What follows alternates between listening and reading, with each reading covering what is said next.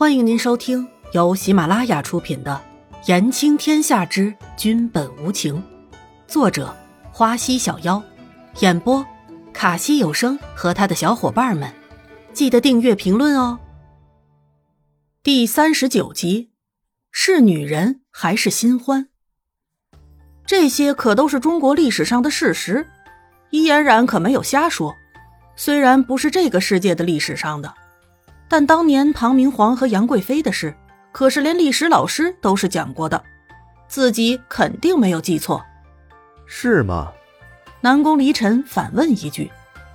南宫离尘可是从来没有做过这种事，他后宫的女人也有不少，出色的比比皆是，简直是要什么样的女人就能找出什么样的女人来，而且都是他们爬上南宫离尘的床来伺候自己、讨好自己的。哪用得着南宫离尘去讨好妃子？那些女人都只是供自己玩乐而已，还有就是牵制住朝廷的某些势力。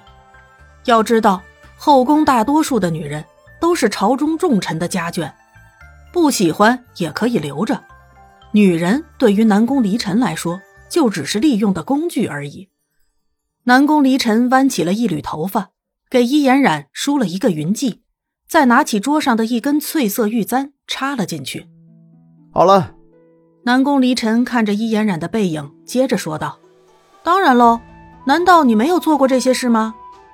伊嫣然看着梳好的头发，再看看铜镜里自己的模样，十分满意的点了点头。原来自己还有这么淑女的时候啊，看起来真的好像个大家闺秀呢。要是有照相机拍几张照就好了。这。还真是从来没做过呢。南宫离尘扬起了妖孽一样的笑容，声音的曲线错落有致的响在伊嫣然的耳边。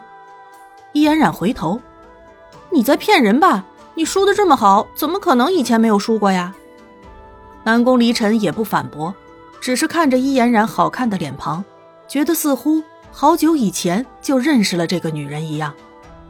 南宫离尘也只是看多了自己后宫的女人早上梳头的样子，就随手梳了一个，没想到还真的很配这个丫头。